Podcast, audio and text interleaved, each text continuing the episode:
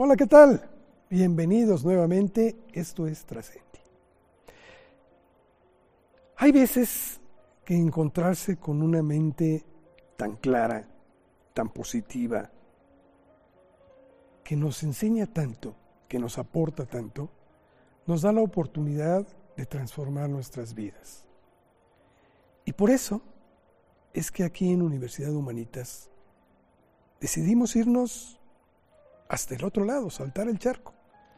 Y buscamos a un hombre, es un filósofo, es un empresario, es un hombre que dicta conferencias por todas partes del mundo, que ha tenido un éxito increíble.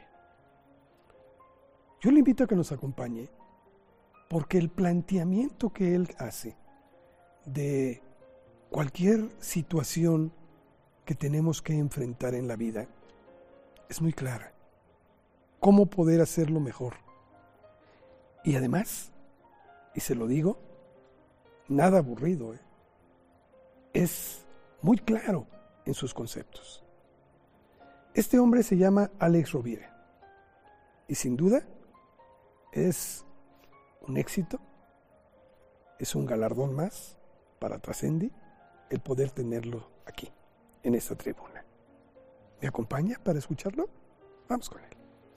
Alex, eres uno de los formadores de conciencia más importantes en habla hispana. Tienes, tus libros se, ven, se leen eh, por muchas partes porque han sido traducidos creo que hasta, hasta en 30 idiomas. Y alguno de ellos, si mal no recuerdo, la buena suerte, bueno, pues alcanzó una cifra muy, muy especial de ventas de 3 millones de ejemplares en tan solo dos años. Esto implica que lo que tú dices es de suma importancia, lo que tú incides para tratar de cambiarnos es aceptado por muchas personas y te siguen muchos. ¿A qué se debe tanto éxito, Alex Rovira? La verdad, Carlos, supongo que se debe a, que hablo un lenguaje que es el lenguaje que se dirige al amigo. Supongo que, que la manera en la que pretendo acercarme al lector o al, o al, público es eh, utilizando la premisa del contacto simétrico y amable, como tenemos ahora tú y yo en la conversación que hemos tenido previa a este, a este encuentro, donde yo he sentido que nos hemos encontrado en muy poco tiempo.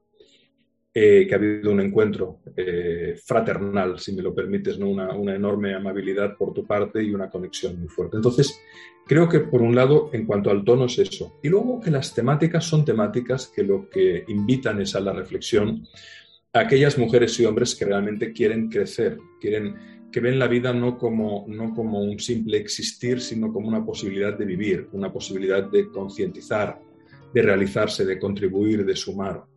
Y en ese sentido, este debate, llamémosle crecimiento personal, llamémosle desarrollo humano, llamémosle como queramos, cada vez convoca más personas eh, amantes de la filosofía, de la psicología, incluso de la sociología, la antropología o de cualquier aproximación que invite a la reflexión profunda sobre el oficio de vivir y sobre el potencial del ser humano. Fíjate que hace un momento dijiste que la forma de tener el diálogo con las personas es muy importante para ti. Y creo que así lo tomamos todos. Porque es una relación, como bien lo decías, fraterna. Y eso que tú lo mismo das conferencias para especialistas, que para corporativos, que para la ciudadanía en general, etcétera, y en donde abordas temas de todo tipo me llama mucho la atención que para todo tema que te consultan, siempre tienes una respuesta que es certera. Y, eso te lo agradecemos mucho. Pero dentro de estas pláticas, de estas charlas que tú tienes, hay algo que me llama mucho la atención. Dices que estamos en un proceso evolutivo, que este no para. Esto significa que a diario estamos permanentemente siendo evaluados por nosotros mismos?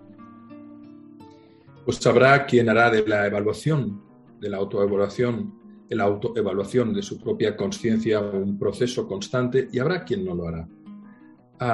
no creo que todo el mundo eh, tenga esa voluntad de humildad que implica la autoevaluación y de, y de un criterio honesto. No todo el mundo. Pienso que dentro de la especie humana cada ser tiene su proceso, cada cultura, entendiendo como cultura el agregado de un conjunto de personas que comparten una postura existencial, una mirada del mundo, tienen, tienen su singularidad. Pero sí que es cierto que y también hay momentos en la vida, hay momentos en la vida en los que una persona, a partir de una crisis, de una crisálida, de un crisol, me gusta jugar con, con el lenguaje, se empieza a hacer preguntas. El interrogante aparece en su vida. A algunos eh, les puede aparecer o no os puede aparecer muy precozmente, a otros eh, puede surgir ese interrogante en la edad adulta. ¿Qué sentido tiene todo esto? ¿Hacia dónde voy? ¿Estoy viviendo como debería vivir? qué cambios debería hacer en mi vida para sentirme mejor y hacer sentir mejor a mi familia. Dependerá. Eh, ¿Existe Dios? ¿Qué es Dios? ¿Qué es el amor? ¿Qué hay después de la muerte? Las preguntas fundamentales que nos han acompañado a todos. Y hay quien ante esas preguntas que surgen, porque muchas veces, Carlos, tengo la sensación de que evidentemente nosotros podemos hacer el ejercicio consciente y voluntario del pensamiento llevado a la reflexión que nos puede llevar eventualmente a la sabiduría, porque la sabiduría más con la inteligencia tiene que ver con la reflexión. Hay personas humildes y analfabetas profundamente sabias y hay personas que han accedido a cursos y posgrados universitarios complejos a los cuales no les preguntarías nada sobre la vida porque pueden ser lúcidos en un ámbito operativo, pero no son sabios. Y esa sabiduría que nace de la reflexión, que nace de la pregunta, muchas veces viene detonada por una crisis vital por una desgracia donde surge la gracia, paradójicamente, por la encarnación en el ser humano de la energía del arquetipo de Quirón. ¿no? Como decía el poeta Romí, es por la herida por donde entra la luz, y es por esa misma herida por donde puede salir la luz. La luz de preguntarnos cómo podemos mejorar este mundo, cómo podemos contaminarlo menos, cómo podemos ayudar a los seres sufrientes, cómo podemos expandir los espacios de diálogo y debate, cómo podemos dialogar, porque al final Decía Raimundo Lulio, el gran filósofo, Ramón Llull, el gran poeta, que la palabra es el arma más poderosa. Pero no solo es la palabra. Para mí la herramienta más poderosa se llama interrogante. Dentro de todo el diccionario, la pieza más poderosa es la capacidad de hacernos preguntas y ahí puede surgir una voluntad continua de querer aprender, que no es más que la voluntad continua de querer cuestionar. Y en este proceso evolutivo, ¿Qué deja más enseñanza o qué es más frecuente? ¿El raciocinio sobre lo que estamos, el análisis sobre lo que estamos viviendo? ¿O la cicatriz que nos dejó el golpe que nos llevamos y que a final de cuentas tenemos que enfrentarla de una forma o de otra? Excelente, excelente cuestión. El sufrimiento puede ser estéril o puede ser productivo. En realidad la herida puede que no aporte nada. Hay personas que a partir de un golpe de un accidente físico, de un accidente emocional, de un accidente vincular, o de, no un accidente, de que lo han buscado inconscientemente porque no sabían hacerlo mejor, pasan por ese trauma y no aprenden. El trauma en sí mismo es dolor. La revelación que surge del dolor es un trabajo que tiene que hacer la mujer o el hombre que ha pasado por él para ver qué don oculta, qué regalo oculta, qué lección oculta. Y la lectura de esa lección será necesariamente cargada de subjetividad, porque no hay una única lectura. La lectura vendrá dada por el contexto, las circunstancias y la narrativa que la persona aplique. Me explicaré. Hay personas que eh, rompen una relación de pareja y solo ven los diablos y los demonios en el otro. Es más, pareciera que hay personas que cuando rompen una relación necesitan demonizar a la otra parte para culminar el proceso de separación, mientras que otras se preguntarán qué, he hecho yo consciente o inconscientemente para de entrada elegir a esta persona, qué he hecho yo, cómo he contribuido a la relación. Y desde, desde esa humildad, mirando la otra parte y la propia, como decía Ramana Maharshi, el sabio indio, no hay otro, no hay otro, porque todos somos uno desde su filosofía Advaita que le vino por revelación. Desde esa mirada donde no hay otro y todos somos uno, puede surgir la inteligencia profunda que te lleva a cuestionarte a ti por encima de todo.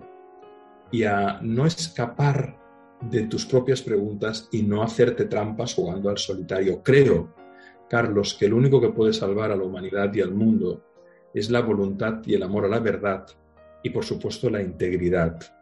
Y frente a eso uno tiene que tener el coraje de mirarse a los ojos y de decir si se ha equivocado, cómo se ha equivocado, por qué se ha equivocado, pero tampoco fustigarse mucho porque el veneno está en la dosis, sino aprender la lección, reparar el daño eventualmente y seguir caminando. Es ahí donde la vida se presenta como una experiencia llena de posibilidades de crecimiento constante en la medida en que seamos capaces de detenernos a pensar y a sentir de verdad.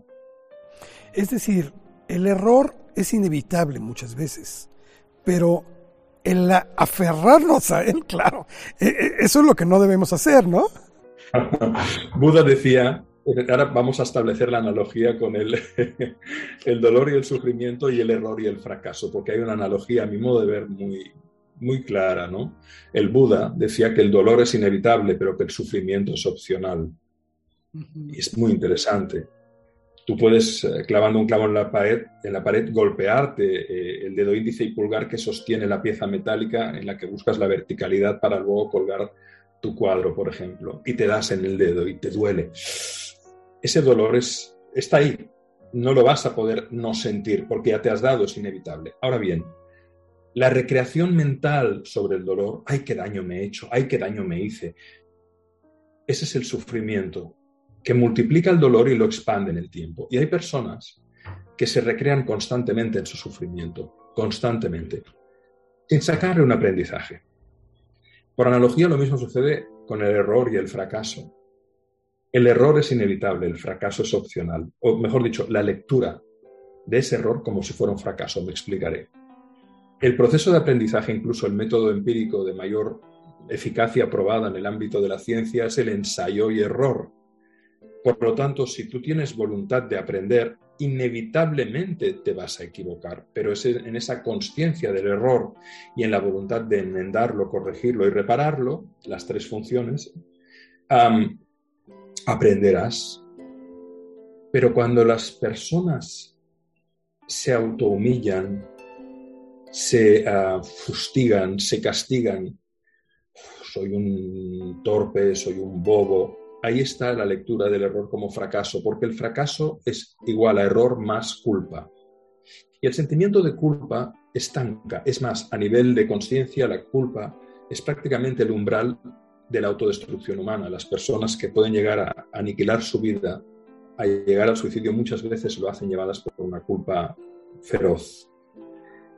La culpa es estéril, sustituyámosla por la responsabilidad, por la habilidad de responder. Y entonces ese error al cual aplicaremos responsabilidad para extraer la sabiduría puede hacer que precisamente aprender de nuestros errores multiplique nuestros aciertos. Alex, entonces, ¿por qué muchas personas, sabiendo todo esto, somos tan dados? En México tenemos un refrán que es, decimos, se tiran al piso como, como aquel niño que hace el, el, berrinche y se tira al piso. La pataleta, la pataleta. Sí, la pataleta. Entonces, ¿por qué muchas gentes, eh, tras una situación de esto, se tira al piso, se desgarra la ropa y, no quiere salir de ese proceso? Porque hay una diferencia enorme entre saber y creer. en tu pregunta, en tu enunciado decías, ¿cómo es que sabiéndolo nos tiramos al piso? Todo el mundo sabe que se tiene que morir, pero muy poca gente se lo cree se cree que va a morir. Y lo que nos transforma no es, no solo el saber, es especialmente el creer. Una cosa es la comprensión sin H intercalada y otra cosa es la comprehensión con H intercalada. Las realidades que transforman nuestra existencia son evidentes.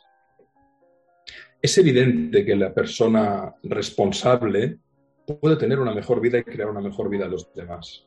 Es evidente que las personas que integran los valores como hábitos en su ser, que los encarnan y los hacen devenir virtudes, son personas que tendrán mucho talento, mucho más talento que aquellas que ignoran esos valores y que no trabajan para integrarlos. Obviamente alguien que tiene coraje, responsabilidad, propósito, humildad, eh, capacidad de generar confianza, capacidad de generar admiración, capacidad de entrega, capacidad de, de resiliencia, capacidad de benignidad, de clemencia, de generosidad. Es una maravilla. Todos queremos tener personas así cerca, salvo que seamos masoquistas y tengamos un trastorno de personalidad que nos lleve a querer el dolor para sentirnos vivos. Una persona sana lo que buscará es relacionarse con personas que la hagan crecer, que la impulsen y que por lo tanto sean portadoras de esos valores integrados en su ser que las permite ser virtuosas. Qué maravilla tener seres humanos que entienden lo humano como un camino de realización desde la integración de esos valores convertidos en virtudes. Pero cuando, cuando eso no es así, pues claro, ahí se produce la perversión del carácter individual y colectivo. Por eso, en realidad, el problema no es el COVID, el problema no es el cambio climático, el problema es la cultura. Y la cultura es lo que hacemos, pero especialmente lo que hacemos los humanos cuando nadie nos ve. Dice un dicho que si quieres eh, convencer a alguien, comienza por su abuela. El problema que tenemos en nuestras sociedades es que hay una, cada vez más estamos orientados al pasatiempo, cada vez más estamos orientados a la superficialidad, al scroll infinito de estímulos en una pantalla pequeña que nos mantiene hipnotizados pero que no nos aporta valor. La transformación de la vida se hace solo desde el estudio, desde el aprendizaje, desde la conciencia. Y como decía Saint-Exupéry, de poner esa inteligencia al servicio del amor. Solo si somos capaces de trenzar inteligencia y amor, podemos crear sociedades más justas, más ecológicas, en todos los sentidos, en el sentido biológico, orgánico, botánico, pero también en el sentido humano, más sostenibles. La clave es la cultura. Solo transformaremos el mundo en la medida en que seamos conscientes de que tenemos una herramienta fabulosa, que es la inteligencia puesta al servicio de la compasión. Tocaste un tema hace unos momentos que decías, y, y, así lo creo, bueno, en este proceso evolutivo, en este proceso de autoconstrucción, el ser humano está inmerso en una sociedad y está rodeado de mucha gente. Y tú manejas que, quiérase que no, lo que nos rodea influye mucho en nuestro comportamiento, incluso en la forma de reaccionar. ¿Cómo podemos buscar personas que sean altamente eh, positivas para seguir en este proceso y alejarnos de aquellas que son totalmente radioactivas. Hay dos caminos muy poderosos. El primero es aprender a reconocer y el segundo buscar los caladeros de talento que son afines a lo que precisamente cuestionas. Eh, hay una serie de habilidades a las cuales no nos han enseñado en general, las personas que llegan a cuestionarse y aprender inteligencia emocional, social, psicoafectiva, han pasado por crisis. Una frase que, repito a menudo es que dejamos lo esencial para después del funeral. Y no me refiero al funeral por la muerte física de un ser amado, me refiero a la pérdida de un, de un negocio, a la muerte de un negocio, a la muerte de una relación, a la muerte, a la muerte. Tánatos. Y entonces nos cuestionamos, ¿por qué llegué hasta aquí? Entonces, es muy importante darnos cuenta de que podemos aprender todo eso, la inteligencia emocional, social, psicoafectiva, el humanismo bien entendido, sin tener que llegar al accidente, sin tener que llegar a la crisis que eventualmente nos se convierta en crisálida, en crisol o en, nacimiento de una conciencia crística. Pero para eso hay que estudiar, para eso hay que aprender, para eso hay que dialogar, para eso hay que cuestionarse, para eso hay que tomar tiempo y en lugar de dedicarlo al videojuego estéril o al, pasatiempo inútil, cultivarse, porque la palabra cultivo viene de cultura y cultura quiere decir cuidar y amar es cuidar y todo encaja. Por un lado, aprender a reconocer, aprender que esa persona tiene rasgos narcisistas y cuidado porque te puede hacer mucho daño, o tiene rasgos paranoides y puede tener explosiones de ira y ser incapaz de reconocer sus errores, o puede tener rasgos psicopáticos y puede ser un manipulador tremendo incluso que se manifieste con violencia aprender eso, ¿no? Eso no debería estar solo relegado al ámbito de los psicólogos clínicos que asisten a personas con, esas patologías, sino a la población general para que pueda reconocer eventualmente en el, político que se presenta como candidato los rasgos narcisistas más extremos y, y, eventualmente los rasgos psicopáticos. Y se está postulando, sea cual sea el signo, porque a ellos les da igual el signo. Chávez un día decía que era cristiano y el otro decía que era ateo. Le daba igual. El caso es reconocer a la bestia. Reconocer a la bestia. En lo social y en lo individual. A ver quién se cuela en tu vida. Conciencia psicoafectiva para saber elegir bien y darnos cuenta que los humanos hablamos diferentes lenguajes psicológicos. Y de la misma manera que es completamente lógico que una persona que domine diferentes lenguajes en términos de palabra humana, el inglés, el francés, el, español, el, italiano, el mandarín, el japonés, esa persona tendrá muchas más posibilidades de realización en la vida y en el planeta Tierra, lo mismo que una persona eh, esa misma persona, si domina los diferentes lenguajes psicoafectivos y es capaz de reconocer las personas de perfil empático, metódico, rebelde creativo, perseverante, promotor, líder, hay muchas clasificaciones, tendrá muchas más herramientas para reconocer y para luego decir, yo en realidad me siento bien con este tipo de personas y este otro tipo de personas no tienen mi estilo de vida, no comparten mi mirada, eh, mi posición existencial. Y todo eso es conciencia. La buena noticia es que a todo se puede aprender. Podemos aprender un arte marcial, podemos aprender a nadar, a hacer esquí acuático, podemos aprender ah, cualquier habilidad artística, podemos aprender un instrumento, pero la gran paradoja es que hemos dedicado la capacidad de aprendizaje a objetos y herramientas que están fuera de nosotros. Aprendo a programar un computador, aprendo a definir cómo, cómo esculpir una, una vasija, cómo dar forma a una vasija, aprendo a tocar un instrumento pero hacer del propio ser humano.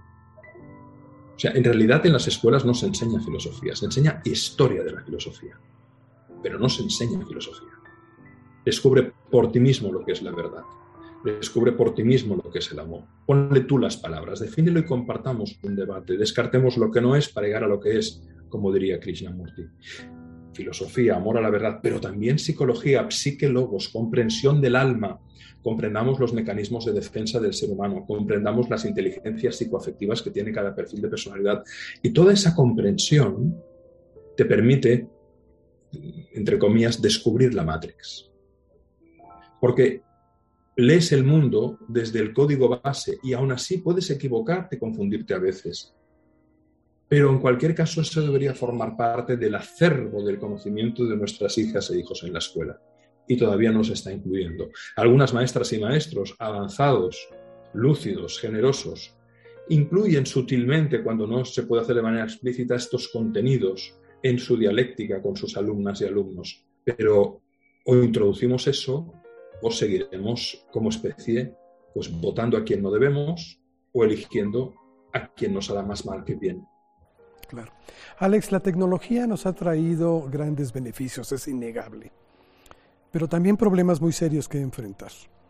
Tú hace un rato hablabas de que deberíamos dedicarnos más a buscarnos a nosotros mismos, a estar analizándonos, a estudiar teorías, a, a, comprender la filosofía, a comprender el papel por el cual estamos en esta vida, para qué estamos y hacia dónde vamos. Pero lamentablemente muchos o algunos por lo menos, piensan que esto es aburrido, que es más fácil estar con el juego, que es más fácil estar con la película, que tienes ahora la posibilidad de ver eh, cine de cualquier parte del mundo en un instante, series lo mismo, etc. ¿Cómo hacerles comprender a ellos que esto es una ayuda, pero no debería de ser lo fundamental?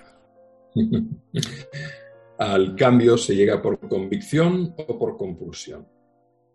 Habrá personas que tendrán un talante natural que les llevará a querer aprender eso, pero respondiendo específicamente a tu pregunta, yo creo que um, cuando decidimos incorporar o aprender algo que de entrada nos puede parecer soso o aburrido, o es por necesidad, por esa compulsión, por esa bofetada que dices, bueno, tengo que aprender porque yo no puede ser que tropiece tantas veces con la misma piedra, vamos a intentar entender y entender y entender más, o tener la suerte de tener en tu entorno personas a las que tú admires y que veas que saben de eso y que eso lo aplican en la vida y les va bien. Yo creo que, no somos tan tontos los humanos como para veces em, dejar de cuestionarnos qué hace aquella persona, porque fíjate que hay, esto también depende mucho de la cultura, hay la, hay la ética de la envidia o la ética de la admiración. Hay culturas donde cuando a alguien le va muy bien, Japón, Estados Unidos, se tiende a preguntar, no digo todos, pero hay una cierta tendencia a preguntar, ¿qué ha hecho y qué hace esa persona para que le vaya tan bien que yo pueda aprender para mejorarme como profesional y como ser humano? Y hay otras que en lugar de hacerse esa pregunta desde la admiración, se hacen la pregunta, no se hace la pregunta, entran directamente en el odio proyectado, proyección, en forma de envidia.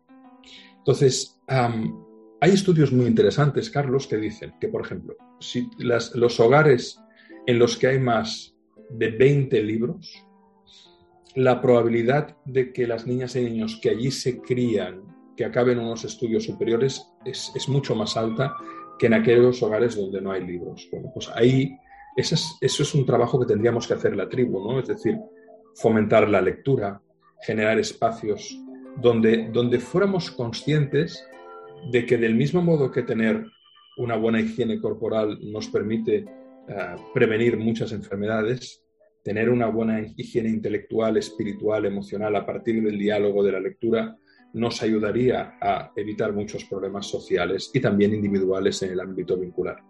Para eso, lo mejor es que, por un lado, o sea, yo recuerdo cuando era pequeño que hacía don Joaquín Soler Serrano, que era un presentador maravilloso de origen argentino, hacía un programa que se llamaba A Fondo. Y en ese programa eh, hacía entrevistas a fondo que podían durar dos horas o más a grandes escritores como Julio Cortázar, Salvador Espriu, Josep Pla, eh, o en Francia había el programa Apostrofes, donde se entrevistaba a Marguerite Yourcenar y a ganadores y ganadoras del Premio Nobel de Literatura y que formaban parte de, programas que tenían grandes índices de audiencia porque se hacían bien. Ahora eso resulta inconcebible. Pero ¿realmente a las personas les sigue sin interesar eso? Seguramente algunas sí, pero muchas otras no. Y muchas querrían tener eso, pero no lo tienen. Y ahí se explica el por qué aquellos que nos dedicamos a divulgar ese tipo de contenidos, pues en mi caso, a ver, yo tampoco no es que tenga eh, decenas de millones, pero, pero ya estoy cerca del millón de personas que siguen los contenidos en redes sociales y algunos vídeos han tenido millones de visualizaciones. Y hablamos de esto. ¿Por qué? Porque hay gente que le interesa. Entonces, si eso se articulara desde lo público, por ejemplo, en, Cataluña, en la zona de España donde yo resido, un programa líder de audiencia se llama El oficio de vivir y en él se habla de todo esto que estamos hablando. Y he sido líder y se mantiene como líder y lo han llevado a televisión y, conquista cifras de liderazgo. Entonces, si tú no ofreces el contenido de valor, pero no solo de valor económico, de valor humano, no sabrás si hay respuesta. Pero si lo haces banal y lo haces mal, tendrá mala respuesta. Pero si lo haces bien, entonces, para que esas personas que no les interesa les pueda interesar, hay que ofrecerles un buen contenido en un buen formato. Y nos sorprenderíamos y nos sorprendemos a veces con este ejemplo que te estoy poniendo, del éxito y de la acogida que tienen, según qué tipo de discursos que lo que pretenden es invitarnos a generar un espacio de reflexión como el que estamos compartiendo tú y yo, Carlos. Claro. La inmediatez. Quisiera hablar un poco de ello porque estamos acostumbrados a quererlo ver todo en horno de microondas, grande, además en una forma en que nos transforme de la noche a la mañana como si fuera una varita mágica. Pero ¿qué hay de los cambios que son paulatinos, que son pequeños, pero que son constantes. ¿Es tras lo de que, deberíamos de estar caminando? En España hay un plato maravilloso que se llama paella de arroz, típico de la zona de Valencia. Yo cuando tenía clientes que me pedían eh, en ámbito de consultoría o de innovación que querían un proyecto inmediato, les decía, la paella, la paella necesita 20 minutos y tú me estás pidiendo una paella en dos minutos, tendrás un, bodrio, tendrás un problema. No se puede hacer. La calidad pide un proceso que puede ser eficaz, pero que requiere un tiempo de maduración. Tú no puedes gestar un bebé en tres meses ni en cuatro meses, salvo que quieras hacer un nacimiento prematuro con, riesgo, con riesgos para la madre y para el bebé. Lo mismo sucede con la vida. Yo creo mucho en la filosofía Kaizen japonesa. Eh, tú lo has dicho al principio, los libros se han traducido a más de 40 y largos idiomas Y, por ejemplo, en Japón, eh, La Buena Suerte fue el libro del año y venció a Harry Potter en cuanto a número de ventas. Un libro que habla, que habla de, filosofía vital. Entonces, eh, esos procesos de cambio son muy japoneses. Los japoneses tienen claro que un 1% de mejora diaria te lleva a los 70 días al 100%, por la exponencialidad, por la acumulación. Pero es que en el día 100 habrás mejorado un 170. Kaizen, mejora constante diaria. Ahora eso se le llama hábitos atómicos, ¿no? En el sentido de que lo atómico que es una partícula de uranio o de plutonio que pone en marcha una reacción en cadena que puede devastar a temperaturas ah, y por impacto, bueno, por, el poder detonante que tiene lo atómico, ah, puede devastar eh, la materia eh, siguiendo la fórmula de Einstein. Pues en la vida esos hábitos atómicos eh, funcionan exactamente igual. Entonces lo interesante es que nos demos cuenta de que podemos mejorar en muchos ámbitos. Podemos mejorar la rapidez y la capacidad lectora y, la capacidad de comprender lo que leemos. Podemos mejorar la capacidad de expresarnos. Podemos mejorar nuestra capacidad eh, de habilidad física, el, cálculo, el álgebra. Todo es mejorable, pero hay que ponerse en ello. Por eso, a mí me gusta diferenciar el concepto de cambio del concepto de transformación, porque normalmente el cambio es algo que viene de fuera, es el médico que te dice tienes que adelgazar, o es la competencia que te dice tienes que ser más eficiente y tienes que ser más rápido y tienes que ofrecer más valor añadido en tu servicio o producto. O es el mundo que te dice hay una pandemia y tienes que cambiar tus hábitos de comunicación y relación y tienes que confinarte pero a la vez seguir ganándote la vida, pagando la hipoteca, educando a los hijos. El cambio, por definición, implica una necesidad adaptativa frente a una resistencia de adaptación. Tienes que dejar de fumar, pero es que a mí me gusta fumar Cambio igual la necesidad adaptativa, reducción de la generación del humo del tabaco frente a resistencia, el hábito, la inercia, el placer y la adicción de forma. Por eso el cambio genera inercia, pereza, miedo, resistencia y expectativa de pérdida. Porque es algo que no nace del sujeto, viene de fuera. Puede ser el médico, tu mujer, tu competencia, un socio que te zarandea y te dice, eh, hay que activarse o, el negocio se va a quebrar, o una pandemia o un conflicto que nos azora. La transformación es la elección consciente y voluntaria del cambio. La transformación es igual a cambio más sentido. Ese cambio tiene sentido para ti. Ya no necesitas que el médico te diga que tienes que dejar de fumar, porque a lo mejor viene tu hija y te dice, ya mayor, papá, vas a, ser, vas a, ser, vas a tener una nieta, vas a ser abuelo, y dices, hace dos días yo no quería dejar de fumar y ahora dejo de fumar porque quiero ver la cara de mi nieta. Lo que nos permite transformarnos e incorporar consciente y voluntariamente cualquier proceso de cambio es que le vemos un sentido, le vemos un propósito, le vemos un para qué. Por lo tanto, se deberían generar espacios donde en lugar de forzar a la gente al cambio, hacerles ver cuál es el sentido, el propósito final, el beneficio, la ganancia, el para qué, que nos eh, permitirá obtener el resultado de ese cambio que incorporemos en nosotros. Todo problema es solventable, todo muro puede ser derribado. El chiste es que nos apliquemos a hacerlo. Y en este proceso, el amor, ¿qué papel juega? Porque yo lo veo como un motor de cambio, pero no sé tú cuál sea tu expresión. Totalmente, Carlos, es el gran motor. De hecho, hay la evidencia en la investigación psicológica por parte del doctor Víctor Frankl, ese hombre que escribió un libro maravilloso, El hombre en busca de sentido, un clásico, que fue uno de los libros más vendidos de ensayo filosófico y psicológico y ensayo existencial del siglo XX. Recordemos que Víctor Frankl fue superviviente del campo de exterminio de Auschwitz y de tres campos más, donde por desgracia fueron asesinados su mujer, sus padres y sus hermanos. Solo sobrevivió una hermana que emigró a Australia y que por cierto le dijo que se fuera con él antes de que el holocausto empezara en su fase más, más sangrienta y él dijo yo soy médico, soy neurólogo, psicólogo, psiquiatra, tengo mi cátedra en la Universidad de Viena, me voy a quedar aquí para atender a otros judíos que como yo van a sufrir. Y el hombre se quedó. Y él se da cuenta en Auschwitz de lo mejor y de lo peor del ser humano. Él se da cuenta de cómo hay personas que, como él, comparten su ración de comida diaria para ayudar a otros a sobrevivir un día más, o como él, hacen su terapia, acompañamiento psicológico, aquellos que se lo piden, para tener la fortaleza de ánimo que les permita ganar un poco de resiliencia para vencer otro día más dentro del, del horror.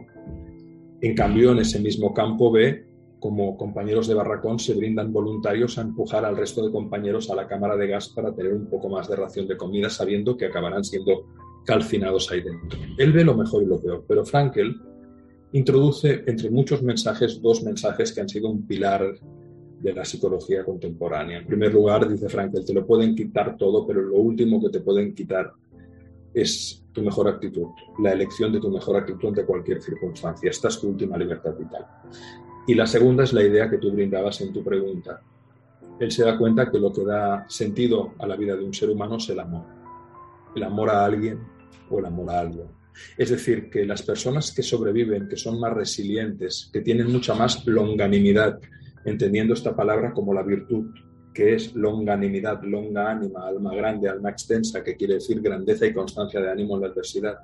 Las personas que tienen un alma grande que tiran adelante, que son resilientes en el tiempo, lo son porque aman y porque en ese, en ese amor a su gente, a una causa, encuentran un sentido que les permite alquimizar el dolor y transformarlo en creatividad y amor hacia los demás. Por lo tanto, el amor es el gran elemento alquímico. El amor a alguien puede ser tu pareja, por supuesto tus hijos, puede ser una mascota, puede ser tu cultura, tu tierra, tu país, tu jardín. O el amor a algo crear algo, escribir un libro, aprender a leer y a escribir, construir una biblioteca, eh, generar un espacio de diálogo para que otras personas puedan sumarse a él y aprender. Amar y crear son las dos grandes fuentes de sentido vital. Ahora bien, la pregunta entonces sería ¿qué es el amor? Y si lo traducimos en lo humano y en lo operativo y en verbos que podamos entender, quizás el amor implica tres fuerzas. La primera es la voluntad de comprender, aquello que amas.